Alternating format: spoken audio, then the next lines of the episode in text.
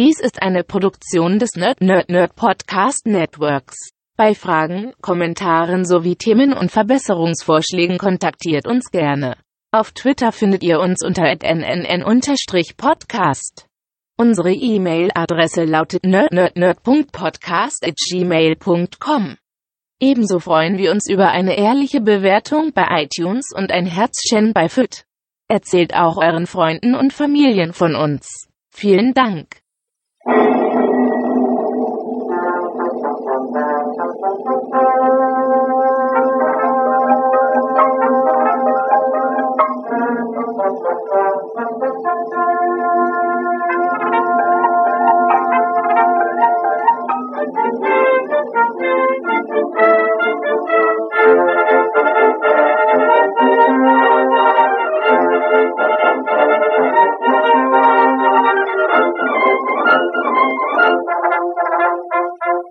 Hallo und herzlich willkommen beim König der Podcast, dem Podcast, wo wir Gummischlangen auf Dänemark werfen. Äh, genau, ich bin heute hier der Steffen und ich bin hier der Nerd und ich bin heute hier nicht alleine. Bei mir ist nicht Daniel, der würde sich jetzt kaputt lachen, sondern bei mir ist Kati. Hallo. Hallo. Ich lache innerlich. Das innerlich. Ich weine innerlich. Ich Ja. weine innerlich. Ja, weil das Problem an deiner Anmoderation ist nämlich, also nicht an deiner Anmoderation, sondern dem Inhalt deiner Anmoderation. Es waren nicht die Gummischlangen zum Essen, die da auf Dänemark geworfen wurden. Nein. Das wäre schön gewesen. Ähm, daran, dass Kati hier zu Gast ist, äh, daran könnt ihr vielleicht äh, abhören oder ablesen oder euch denken, dass äh, wir einen Film außerhalb des, ja, ich, ich will mal sagen, außerhalb des japanischen Kaiju-Genres geguckt haben. Oder zumindestens abseits von Godzilla und Co. Wir haben Reptilicus geguckt von 1961, ein dänisch-US-amerikanischer Monsterfilm im weitesten Sinne. Soweit würde ich mitgehen. Ja, bei Film bin ich mir noch nicht so sicher. Ja, das ist, ja. Ja, Ähm. aber er hatte ein Monster, also das ist schon mal richtig. ja, Monst, ein Monster. Reptilicus ist ein Monster. Ähm, und ja, auch der ist schon bei Mystery Science Theater 3000 besprochen worden und auch da habe ich erst, oder darüber habe ich erst äh, überhaupt von diesem Film erfahren. Bisher kannte ich den nämlich tatsächlich nicht. Und der hat also wohl auch schon Kultstatus erlangt und ist jetzt in einer der neuen Staffeln tatsächlich ähm, gelaufen bei Mystery Science Theater 3000 und da habe ich ihn noch nicht sehen können, weil wir die neuen Staffeln hier in Deutschland nicht sehen können. Und da bin Schade. ich sehr traurig drüber, Ja. weil ich würde sie gerne sehen. Wegen Felicia Day, wegen Patton Oswald, wegen Jonah. Ja, ist alles ein bisschen traurig. Wir hoffen mal, dass noch kommt. Ja, davon ist nicht auszugehen, weil das ist, also für Netflix ist es ja doppelte Lizenzarbeit. Ja. Also Filme, die schon schwierig sind für Deutschland zu lizenzieren, dann nochmal in so einem ja, parodistischen Kontext, das wird schwierig. Also da bin ich wirklich nachhaltig sehr traurig. Mein, meine große Hoffnung ist, dass sich den äh, Schläferz nochmal krallen. Ja. Dass wir den nochmal auf Deutsch, ich weiß gar nicht, ob es eine deutsche Synchro gibt, bin mir da gar nicht so sicher. Gibt auch äh, witzigerweise zwei Schnittfassungen, eine amerikanische und eine dänische. Wir haben die amerikanische gesehen, wenn ich es richtig äh, in der Wikipedia ablesen konnte, die nämlich relativ kurz ist mit äh, 80 Minuten. Und ja, was in diesem Film passiert, das äh, erzählt euch jetzt mal Kati. Ich hoffe, ich kriege es zusammen. Bei einer Bohrung irgendwo im Wald stellen Leute fest, die an dieser Bohrung beteiligt sind, also eine der Hauptfiguren, dass an dem Bohrer plötzlich Blut klebt, nachdem er aus der Erde kommt und sind ein wenig verwundert, gucken, bohren nach, gucken ein bisschen weiter, Entschuldigung, und stellen fest, da ist nicht nur Blut dran, sondern auch Haut und Knochen und offenbar hat man irgendwas angebohrt, was vielleicht mal lebendig war oder es vielleicht noch ist. Man wundert sich, ruft Forscher aus Kopenhagen dazu, die dann alle zusammen ein großes Stück von einem Reptilienschwanz ausbuddeln. Dieses wird zu Forschungszwecken tiefgefroren in ein Labor geschafft in Kopenhagen.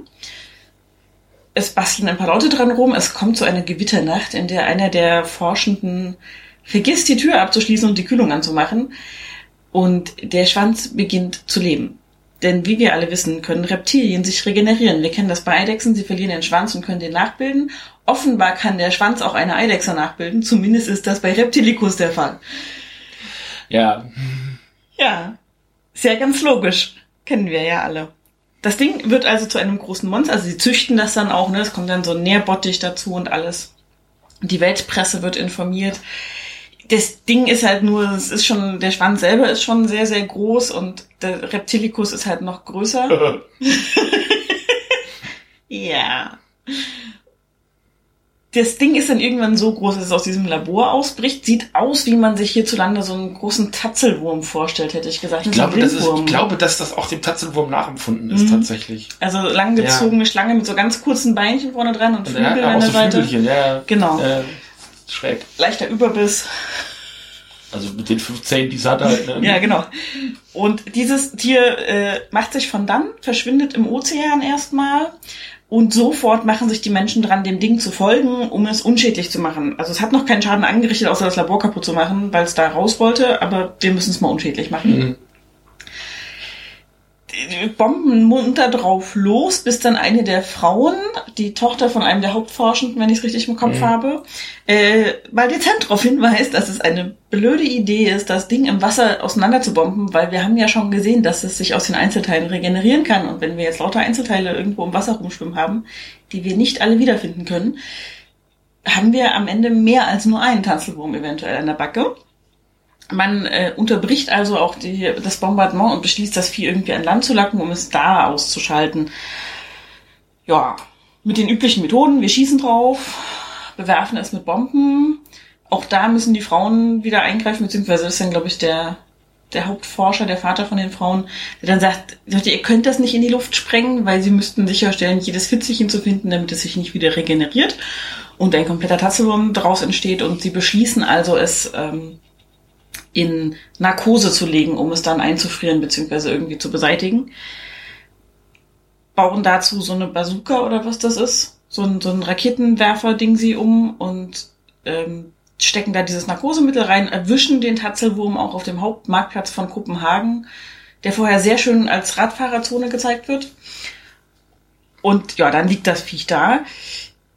Und in der letzten Szene sehen wir aber leider, wie ähm, ja, auf dem Grund des Ozeans schon ein abgeschossener Arm von diesem Tattelwurm liegt und der jetzt wieder anfängt zu zucken.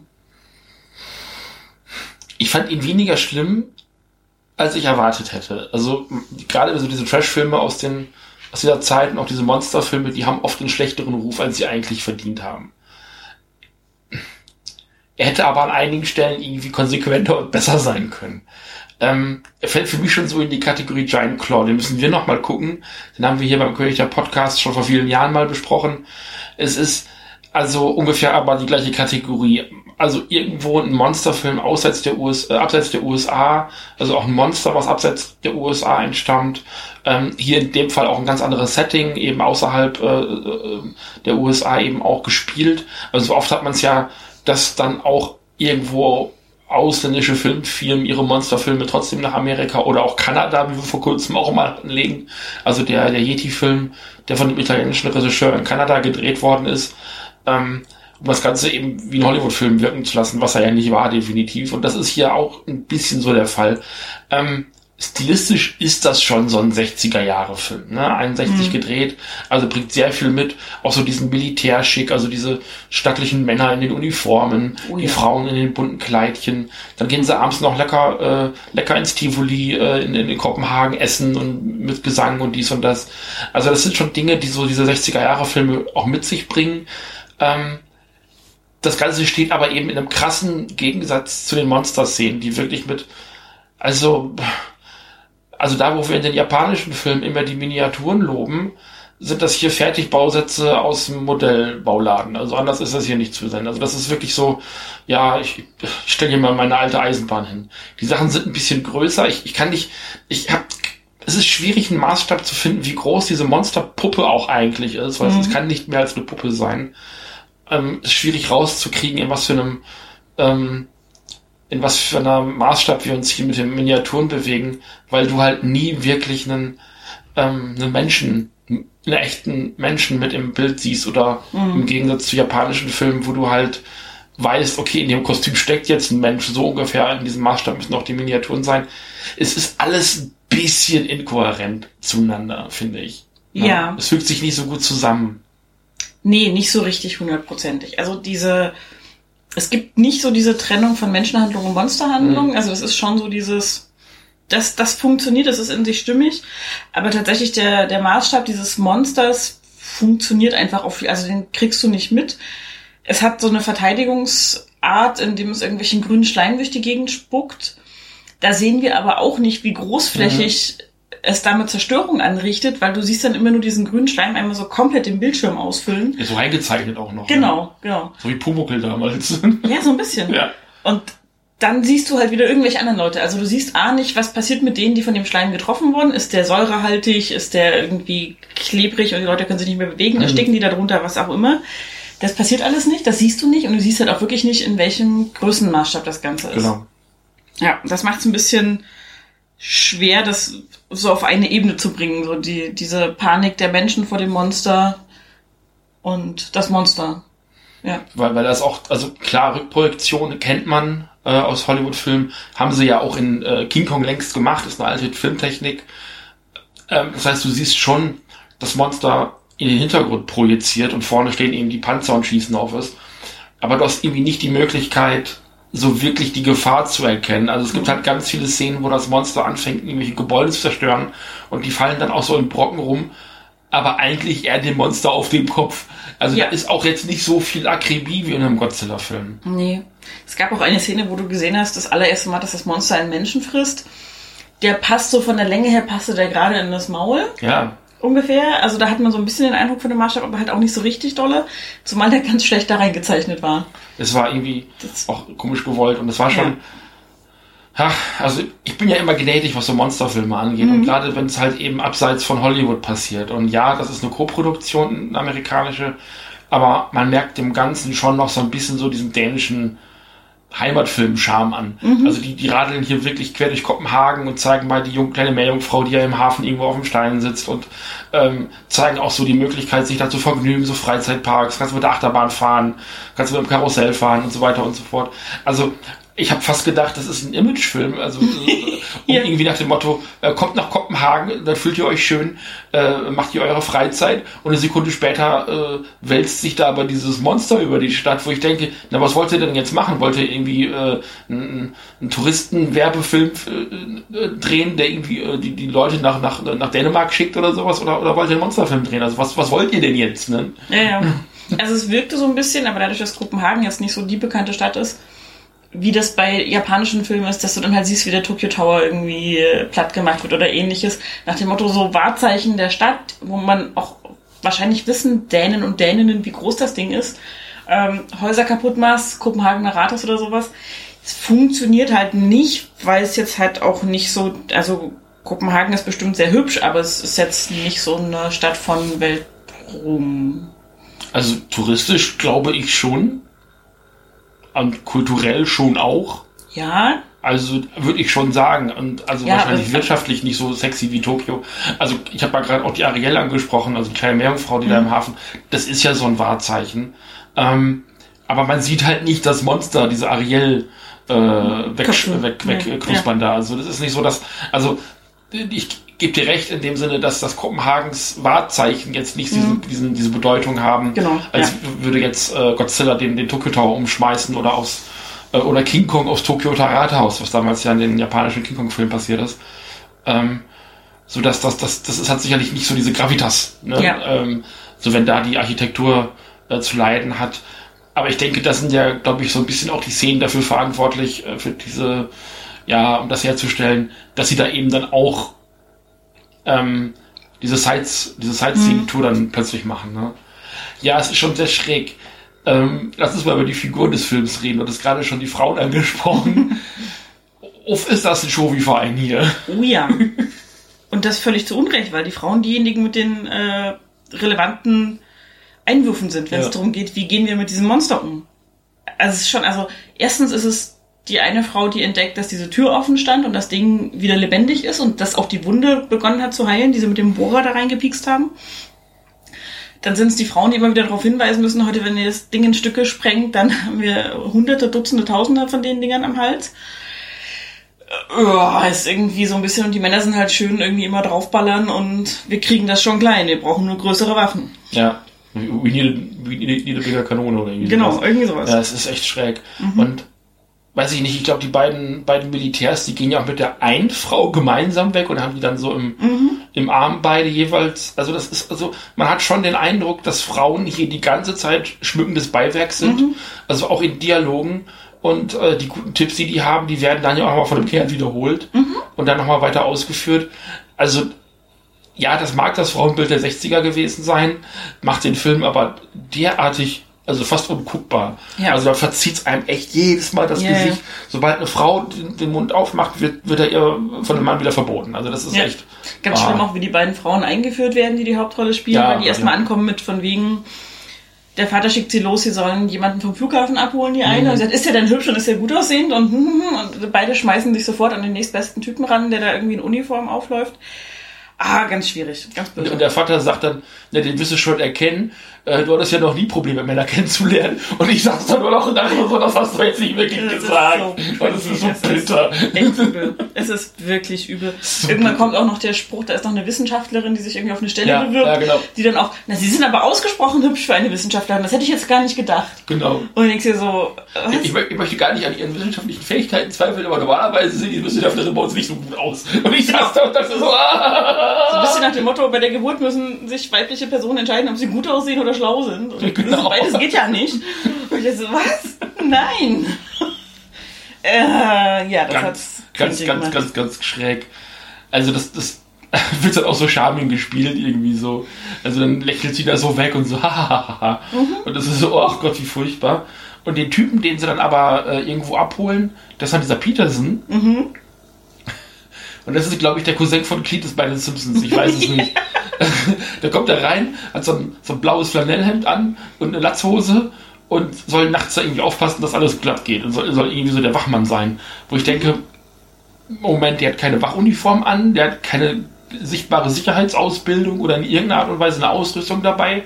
Das soll, glaube ich, so ein Landidiot sein. So Ja, ein Trottel vom Land. weil er glaubt auch, dass die Zitter alle mit Strom betrieben werden. Nein, nein, ich, ich, nein, also das war ja wieder so ein Ding, also, also er glaubt nicht, dass die Zitter alle mit Strom betrieben werden, aber er guckt da drauf und sieht eben Electric Eel und lässt dann den Spruch ab, na, hier wird alles mit Strom betrieben.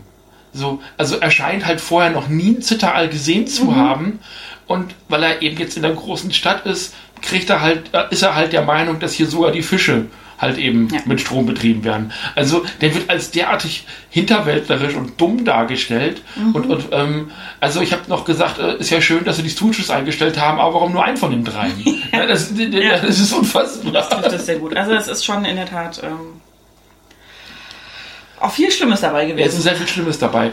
Ähm, das Monster haben wir bis jetzt nur so ein bisschen angeschnitten. Du hattest gerade gesagt, dass sie das, dass, dass sie ihn angebohrt hatten und ich fand das so schön, dass, dass du am Anfang des Filmes sagtest, ja, dann wäre ich halt auch sauer, ne? ja, aber hallo. Also wenn ich wiederbelebt werde, dadurch, dass jemand mir ein Loch in den Schwanz bohrt, nee, wäre ich auch schon ein bisschen schlecht gelaunt, muss ich sagen. Und dann, und dann liegt dieser, dieser riesige Stert in dieser Kühlkammer, erstmal schön gefroren und gefrostet und ich habe gedacht, also spätestens wenn der, wenn das dieses Landei dann da durch die, äh, durch die Anstalt da tapst und irgendwie dafür sorgt, dass der Strom ausfällt, fängt das Ding an zu tauen. Und dann ist es ja noch nicht mal der Doofe. Also Ja. der halt so doof dargestellt ist in dem Sinne so, so, das ist ja auch mega ableistisch, das muss man Ja. ja auch einmal sagen. Sondern es ist der, der Professor selber, der in so einer überzechten Nacht, äh, hätte ich fast gesagt, seine Tür auflässt und das alles, äh, und dann irgendwie auch noch bei der Arbeit einpennt. Genau. Ja. Er, ist, aber er steht immerhin dazu, das muss man jetzt mal Ja. sagen. Er, schiebt es nicht auf den äh, Hausmeister, auf den Einfältigen, sondern er sagt dann direkt, nein, der war das gar nicht. Das bin wohl ich gewesen. Ich habe da eine Probe genommen und offenbar war das dann. Wobei meine, meine liebste Szene mit dem mit diesem Wach, Wachmann-Typen da mit der Latzhose, das war die, wo er da in dem Mikroskop sitzt und sein, Kä sein Käsebrot mümmelt und dann in dieses Mikroskop reinguckt und da irgendwelche Wasserflöhe sieht oder sowas. Mehr war das fast gar nicht. Und dann guckt er da rein und sieht diese Wasserflöhe, guckt wieder raus, guckt erstaunt, guckt wieder rein und faltet dann so sein, sein, sein Butterbrot zusammen und legt es an die Seite. Ich hab nie verstanden, was das sollte.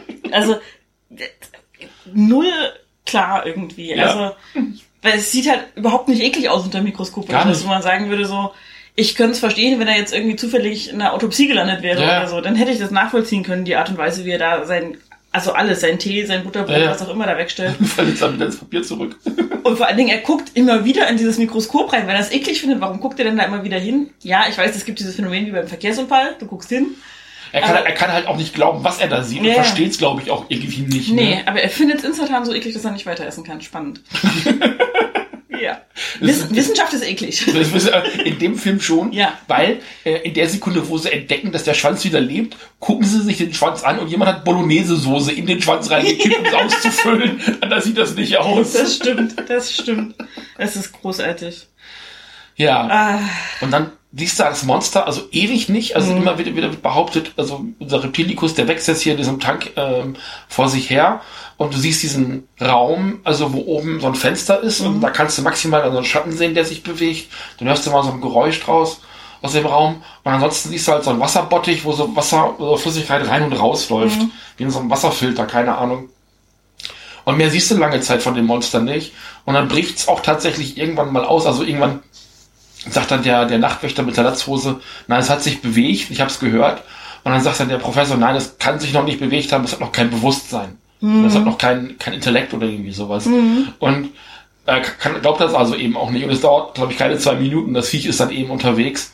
Und dann rennt's irgendwie Meter hoch hinter diesem Gebäude her und äh, stapft dann irgendwie, also du siehst es dann auch nur ganz kurz und auch den Rest des Films immer nur so ausschnittsweise.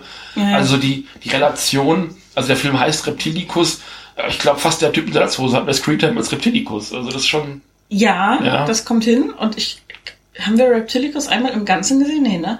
Du siehst immer nur so den Oberkörper mal nee, im, im Wald haben wir ihn, glaube ich, mal ganz gesehen und einmal in der Innenstadt. Vor dem Gebäude. Ja, ganz kurz. Wobei, das, ich habe mir dann bis ein Ende wenigstens fehlte immer. Ja, Also es ist irgendwie auch so ein... Die mussten es ja irgendwo hinhängen, Ja. ne? Also, Ja, also ich glaube, also es gab so zwei, drei Einstellungen, aber dann auch nicht besonders lange, wo man ihn tatsächlich mal ganz gesehen hat. Mhm. Aber in der Sekunde, wo du natürlich die Bilder auch montieren musst, gegeneinander schneiden Ja. musst und so weiter, dann muss er ja von einem Teil verdeckt sein, damit du der Menschen vorstellen kannst. Ja. Ja, außerdem haben sie es irgendwie, glaube ich, auch nicht äh, konsistent hinbekommen, das Ding zu bauen. Also Mhm. weil der Schwanz, den du in dem Labor siehst, ist eher wie so Dino-Lederhaut, wie sie Ja. dargestellt wird, gemacht. Der Hals und der Oberkörper ist dann aber in so ganz wie metallene Schuppen gekleidet. Mhm. Also auch irgendwie so, wo du denkst so, ja, weiß ich nicht. Hat jetzt dann doch wer mehr sowas von der Chimäre aus der Mythologie, wo dann irgendwie lauter Versatzstücke von anderen Tieren drin sind. Und es bewegt sich halt wirklich wie eine Marionette aus der Puppenkiste und selbst die haben mehr Ausdruck. Ja. Und das finde ich halt wirklich schade, weil da hätte man gerade in den Nahaufnahmen echt viel mehr mitmachen können. Ähm, wir werden für uns, habe ich ja gerade schon mal erwähnt, nochmal irgendwann The Giant Claw nachholen. Diese Figur hat wenigstens Charakter. Also die, die Giant äh, Claw oder die Riesenkralle, wie man sich im Deutschen nennt, das ist eine unfassbar hässliche und unfassbar, unfassbar dämlich aussehendes, also wer sich das Ding ausgedacht hat, na, die sind ja auch nicht bezahlt worden.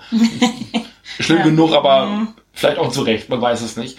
Ähm, aber das, das Viech hat wenigstens Charakter. Ähm, und das ist einfach, also ich habe zwischendurch schon gedacht, den hat sich äh, gestern jemand äh, vom Flohmarkt geholt. Also man kennt ja diese, diese großen Dino-Figuren mit den drei Köpfen vom Flohmarkt, die so bunt angemalt sind.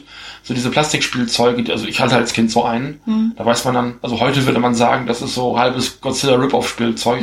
Aber, also Zuhörende, die, wir- die wahrscheinlich kennen, diese, diese großen dreiköpfigen Dino-Drachen, äh, die man damals, also die man heute echt mega oft auf dem Flohmarkt findet. Und so sieht der halt hier wirklich aus. Also wie wirklich ohne großes Talent zusammengekloppt. Ähm, und ich würde dem Ganzen halt zumindestens so ein bisschen so, ja, hm, schon gekonnt, aber nicht genügend Budget. Weißt du, da ist halt, halt am Anfang und am Ende der Löwe mit MGM mit äh, im Ja. Bild, weißt du, das ist schon auch eine amerikanische Produktion mit einem großen Filmstudio im Hintergrund.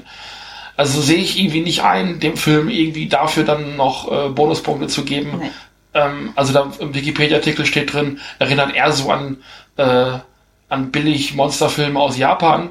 Nee, tut's nicht. Die sind besser produziert, deutlich besser produziert. Aus, Selbst in den 60er Jahren, die Kaiju-Filme von Toro sind vom Produktionsbudget und vom Know-how und vom allem deutlich besser produziert als dieser. Ja.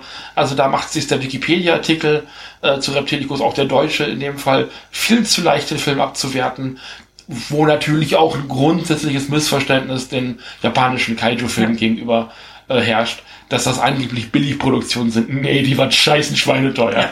Ja. Nee, also das ist tatsächlich so, da, es war viel zum Lachen dabei zwischendurch, manchmal mit so einem schmerzhaften Unterton, Ja. oft mit einem schmerzhaften Unterton. Aber ich habe tatsächlich wenig, wo ich dem Film jetzt Bonus für geben kann. Mhm. Also nur dafür, dass er in Kopenhagen spielt, wo ich immer mal hin will und wo halt Hans Christian Andersen als einer meiner liebsten Märchenautoren irgendwie herkommt. Nee, weil davon kriegst du halt nicht wirklich was mit so richtig. Nee. Also sie erzählen es immer wieder, aber es kommt halt nicht wirklich Stimmung auf. Und ja, es ist so derartig 60er Jahre, frühe 60er Jahre Frauenbild und alles Mhm. und wir sind die großen, starken Militärs und kriegen alles klein gekloppt und na und ja, also das Monster ist nicht wirklich doll. Ich habe jetzt schon ein paar Monsterfilme mit dir geguckt. So richtig toll. Ich finde Tatzelwürmer an sich eine schöne Spezies, um da mal einen Monsterfilm drüber zu machen, aber mit dem hier haben sie es irgendwie nie so richtig hinbekommen. Ich finde es schön, dass, ich weiß nicht, in welcher Motivation sich diese Filme entwickelt haben, ob das jetzt wirklich so eine Reaktion auf die japanischen Filme war, weil die kamen ja dann auch erst in den späten 50ern nach Amerika, oft auch erst in den 60ern nach Deutschland. Ähm, also so dieses europäische Verständnis von einem Kaiju war wahrscheinlich noch gar nicht so richtig da. Ähm, es gab dann, ich glaube, kurze Zeit später auch Gorgo, der durch London stapfte, was definitiv eine Reaktion auf Godzilla gewesen ist, weil dazu sind diese beiden Figuren noch einfach zu ähnlich. Äh, oder eben auch Konga als Reaktion auf King Kong, ähm, was auch ein britisches Monster ist in dem Fall. Ähm, also ich weiß noch nicht so ganz, ich kann das noch nicht so ganz einordnen, ob man jetzt ähm, Reptilicus in die Ecke von Kaijus stellen muss oder ob das nur eine Weiterführung des amerikanischen Monsterfilms, Riesenmonsterfilm. Die gab es in den 50ern ja auch unabhängig von Godzilla schon in Amerika. Also Tarantula, glaube ich, auch irgendwann Anfang der 50er Jahre, relativ früh. Ähm, also das sind ja ähm, Filmgenres, hätte ich jetzt fast gesagt, oder ein Filmgenre, was sich in Amerika fast zeitgleich ähm, entwickelt hat zu Japan. Beide natürlich irgendwo ähm, als Reaktion auf King Kong, aber also es ist, es ist, glaube ich, schon stärker ein amerikanischer Monsterfilm, als dass das eine Antwort auf einen Godzilla-Film ist. Ich würde ihn aber schon allein durch die Größe und auf die Art, wie Reptilicus auch funktioniert, schon in die Kaiju-Ecke stellen. Und also im Vergleich zu Godzilla und Co. verliert der Film absolut, aber eben auch im Vergleich zu deutlich besseren, Tarantula ist ein richtig guter Film, äh, deutlich besseren amerikanischen Monster, Riesenmonsterfilm, verliert er halt auch. Also ganz egal, in welche Richtung man ihn stellt, es ist kein guter Film. Ne?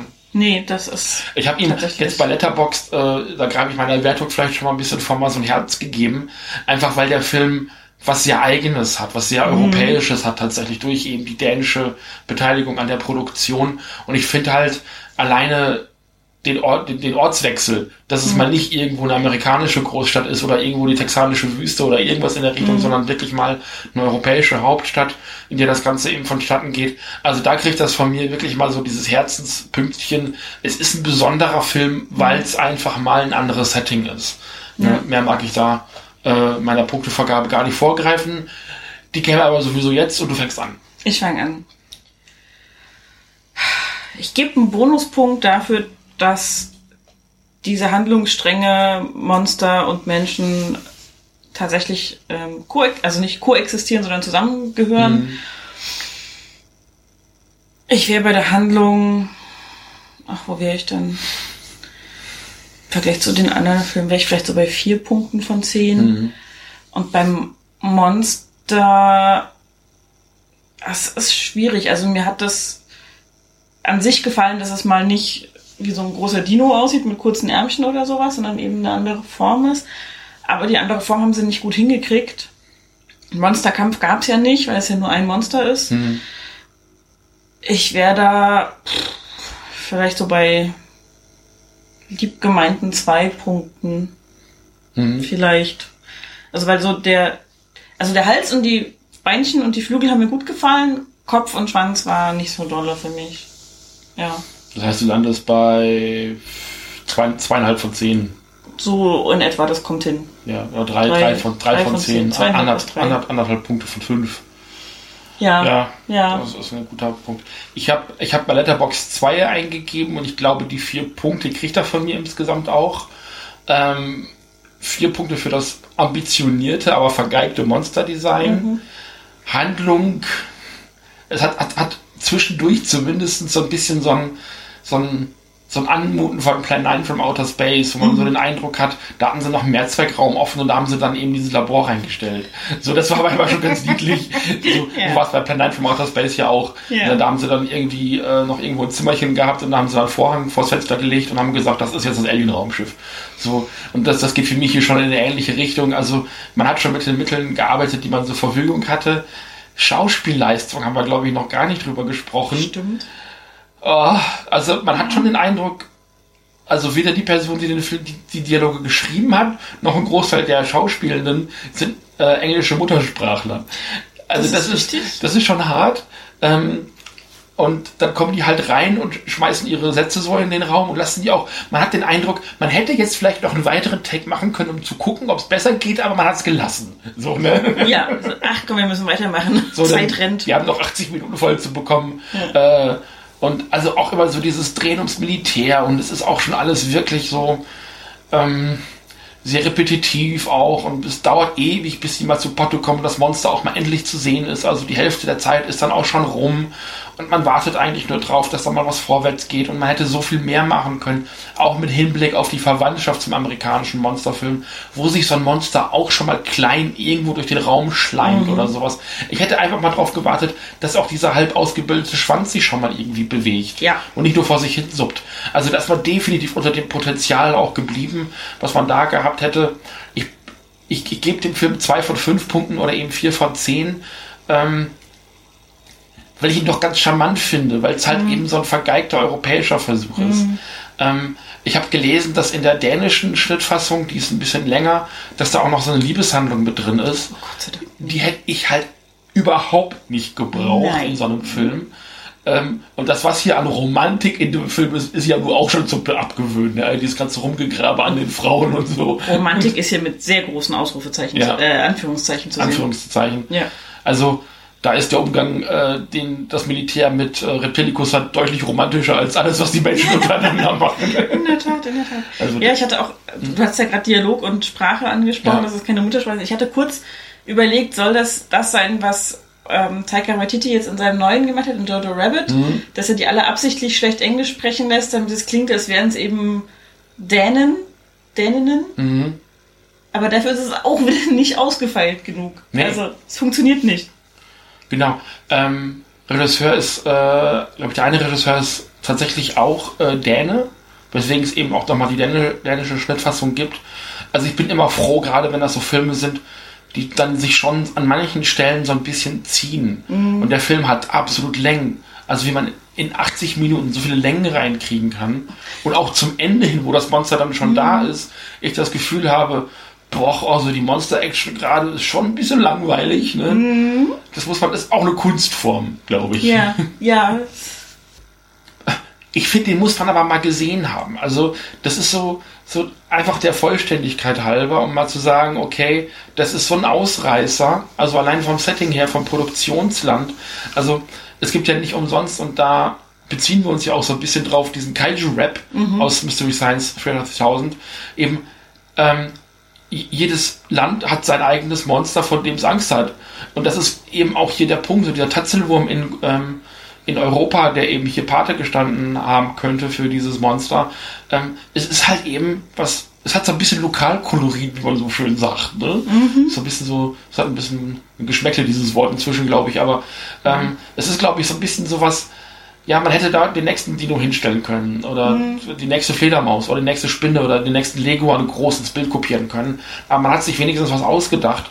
Und es ist wirklich so, im Godzilla-Universum wird immer mal wieder angedeutet und jetzt auch in den amerikanischen mhm. äh, King of the Monster, da wird ja auch angedeutet, dass es mehr als nur Ghidorah, Godzilla, Rodan und Mothra gibt, sondern mhm. dass jedes Land im Grunde genommen seine eigenen Titanen, Kaijus hat. Und vielleicht ist das hier so, na, jetzt wächst äh, äh, wächst hier eben ein europäisches Kaiju vor sich hin und äh, die europäischen, äh, das europäische Militär muss eben dagegen antreten. Ja. Ne? Und äh, beziehungsweise es hat auch mal Kopenhagen ein Problem mit einem Riesenmonster. Also für mich in meinem, in meinem Head Canon ist das halt nur eben jetzt ein, äh, ein Monster, was lokal in Dänemark unterwegs ist und ähm, diesen Monster Kosmos, ob es gelungen oder nicht, halt ein bisschen größer macht auch. Ja. Also das würde auf jeden Fall funktionieren. Ja. Das, das gehe ich völlig mit, dass das nicht irgendwie außer der Art geschlagen ist. Nee. Das würde ganz gut passen. Und das finde ich prinzipiell auch begrüßenswert. So. Ja. Also mal einfach zu gucken, so, was sind denn so die Schreckgestalten anderer Länder, anderer Völker, anderer Kulturen, ist schon spannend. Also deswegen mag ich diesen Monster-Rap, diesen Kaiju-Rap auch so gerne. Ja. Tatsächlich. Um einfach mal zu gucken, okay, das Ding ist halt vielfältig. So, Mhm. Monster sind nicht immer nur die gleichen fünf bis sieben Handvoll Gestalten. Wenn man dann noch einen guten Film draus macht, dann wäre es richtig toll. Aber so war es Ja. einfach mal eine nette Abwechslung. Es gibt ja durchaus auch deutsche Monster, deutsche Monsterfilme. Mhm. Ähm, ich meine, Frankenstein spielt, glaube ich, in Deutschland, wenn ich mich nicht komplett täusche. Deutschsprachiges Land auf jeden Fall. Ja. Es könnte auch Österreich in Richtung Ungarn sein. Also Ja. das ist da so in der. Aber es ist auf jeden Fall irgendwas äh, doch sehr zentraleuropäisches Mhm. ähm, und ist da eben ein Monster, was herkommt. Oder eben auch die Mumie, was glaube ich irgendwo in Großbritannien dann äh, zu verorten ist, oder zumindest Mhm. mit Figuren, die von dort nach Ägypten kommen oder so. Ähm, also eben auch nichts äh, äh, äh, inhärent äh, amerikanisches eben bei sich Ja. hat, äh, an sich hat. Das ist, glaube ich, so ein, ähm, so ein Faktor. Man darf eben nicht vergessen, dass, dass der amerikanische und auch ein Stück weit jetzt in diesem Genre, im Speziellen der japanische Markt, ähm, schon auch dieses Genre eben auch dominiert, äh, was Monster angeht. Ähm, Also eben Kaiju ist natürlich tendenziell eher aus Japan, aber dann eben auch so der, der normale Monsterfilm doch eher was sehr Amerikanisches ist. Ähm, also wie gesagt, ich kann, ich kann dieses, äh, diesen Settingwechsel eigentlich nur begrüßen. ja, auf Mhm. jeden Fall. Für mehr Diversität bei den Monstern. Ja, bin ich absolut dafür. So, äh, ich denke, wir sind mit der Zeit auch schon ganz gut äh, vorangeschritten. Wir haben eine halbe Stunde geschafft, ne? Locker. Locker. Also wir sind jetzt schon fünf Minuten drüber. drüber. Ähm, und da wir jetzt ja dieses Jahr auch nur äh, ein Film pro Sendung machen, haben wir unser Soll erfüllt. Wunderbar. Vielen Dank, Kathi, dass du dir mit mir diesen Film angeguckt hast, den ich ja bis heute auch noch nicht kannte. Ich würde sagen, gern geschehen, aber ich bin mir noch nicht sicher. Du weißt ja noch nicht, was noch kommt. oh mein Gott. Äh, Wir haben noch, also es gibt mal, noch sehr, viele, noch sehr viele schräge Monster, noch sehr viele schräge Monsterfilme. Und du hast ja auch nur einen Bruchteil dessen gesehen, was ich kenne. Ähm, ich lasse dich ja so den ganz schlimmen Kram mitgucken. Okay. Naja. Wenn Ähm, ihr nie wieder von mir hört. Ich habe Steffen sehr geliebt, aber manche Sachen halte ich nicht aus. genau. Ja, dann äh, danke fürs Zuhören, danke Kathi, auf äh, wieder, tschüss. Tschüss. Jonah, I'm confused. Yeah, what's your deal? Why don't you shave? Yeah, yeah, that too. But I thought giant monsters came from Japan, not Denmark. Well, Asia clearly has the most monster credibility, but there's a beautifully diverse array of global monsters all over the planet. Hmm. Explain. Preferably through rap. Oh, all right, if you insist. Reptilicus is silly, but he really illustrates the great array of monsters all over the place, not just in Japan, but across the planet. An A to Z gamut or gargantuan panoply. Example, please. Well, name a land. Belize. Oh, geez, easy peasy. Mesa, maze. See, in the Yucatan, you can meet El Cadejo, and believe they believe in him. They're not afraid to say so. Scotland. Nessie's living up in a lot. How about Poland? Scary scarecrow named Babak. So, so it's not just Godzilla? Well, duh, Crow. There's a lot that could kill you. Hey. Tom. Sorry, Crow. Okay. Gross. Joe. Yo, Jonah, how's the chorus go? Every country has a monster they're afraid of in their nation. Every monster Has a country.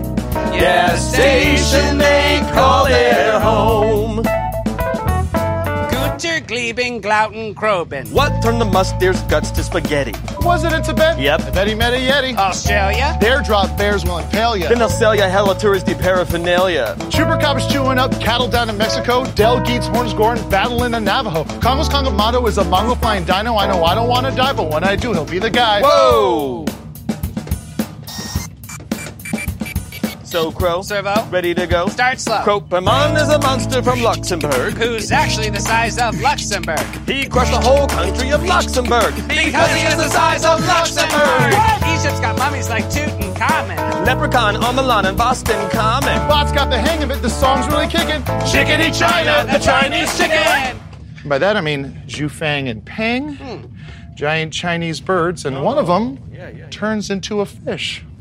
Anyway, Canoes, Killer Shrews, and the Loop Guru, Baba Yaga, Jorogumu, and the Impundulu. Now you guys realize the surprising size of all the worldwide Daikaiju! Every country has a monster they're afraid of in their nation. Every monster has a country. That's Canada. Yeah, the station they call their home. Tons of bones, all the Swiss. Every country. Scandinavia. Has a monster. That's They're afraid of being in their nation. Route 13. Every monster has a country. Yeah, we've got movie time. Oh,